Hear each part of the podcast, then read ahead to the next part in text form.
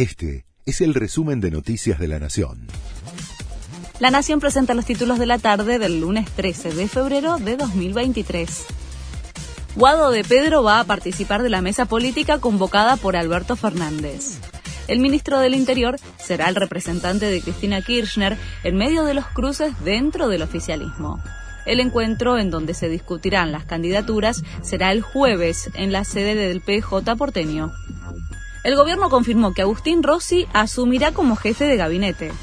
El interventor de la AFI es un hombre de confianza del presidente Alberto Fernández y reemplazará a Juan Mansur, que volvió a la gobernación de Tucumán para enfocarse en la campaña electoral.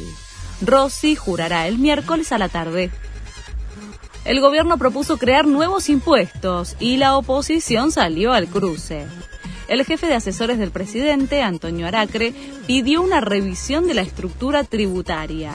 Legisladores opositores rechazaron que la iniciativa pueda avanzar en el Congreso. No vamos a dejar que suceda, advirtieron desde la oposición. Murió una actriz de la novela Azuleia en el terremoto de Turquía.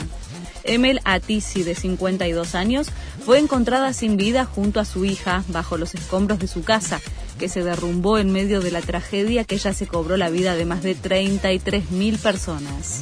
La productora de la novela que emitió Telefe fue la que confirmó la noticia.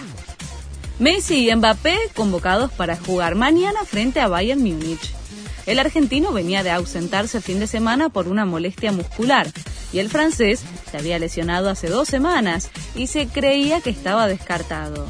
Desde las 17 horas argentina, el PSG va a recibir al conjunto alemán por el partido de ida de octavos de final de la Champions. Este fue el resumen de Noticias de la Nación.